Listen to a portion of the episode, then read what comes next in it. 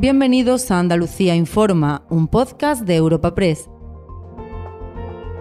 Hoy es 29 de diciembre y estas son algunas de las informaciones más destacadas en nuestra agencia.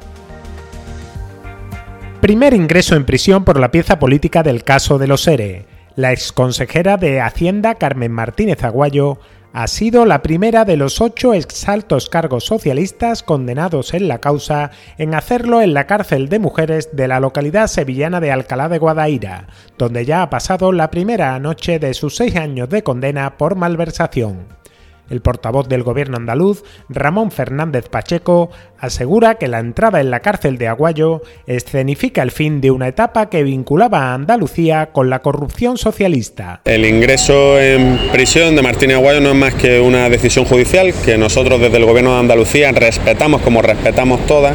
las decisiones judiciales, si bien es cierto que probablemente significa el fin de una era, una, una etapa en la que Andalucía siempre era protagonista por los casos de corrupción esa, afortunadamente esa etapa ya se ha cerrado, forma parte del pasado y hoy en día Andalucía es protagonista eh, de la creación de empleo, de la creación de autónomos, de la creación de riqueza. Andalucía sigue con preocupación el alarmante aumento de casos de COVID en China. Con la cifra de hospitalizados estabilizada en la comunidad en torno a los 200, lejos de las cotas alcanzadas en los peores momentos de la pandemia, la situación en China ha puesto en alerta a los servicios sanitarios de todo el mundo, incluida Andalucía, ante la posibilidad de que surjan nuevas variantes más contagiosas.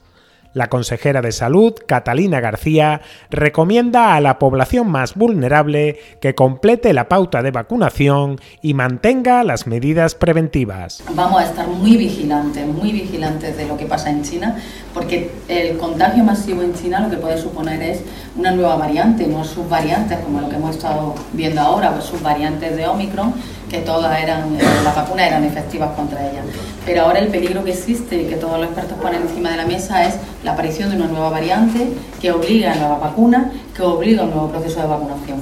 Así que, estaremos muy expectantes eh, y lo que le pedimos a la población vulnerable en Andalucía es que se vacunen y que las medidas preventivas que teníamos durante el COVID, pues para ellos son importantes de seguir.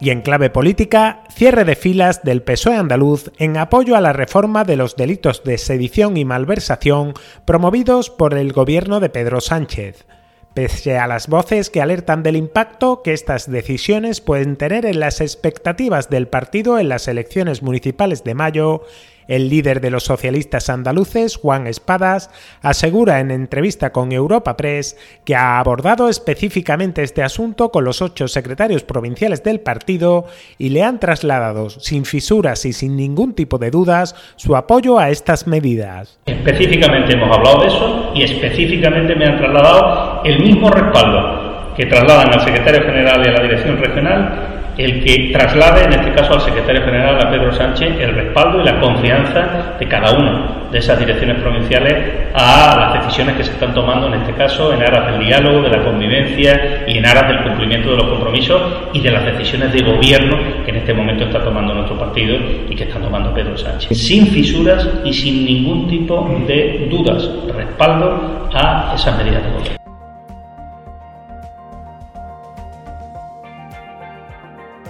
Puedes suscribirte a este programa y al resto de podcasts de Europa Press a través de iBox, Apple Podcasts, Spotify o Google Podcasts.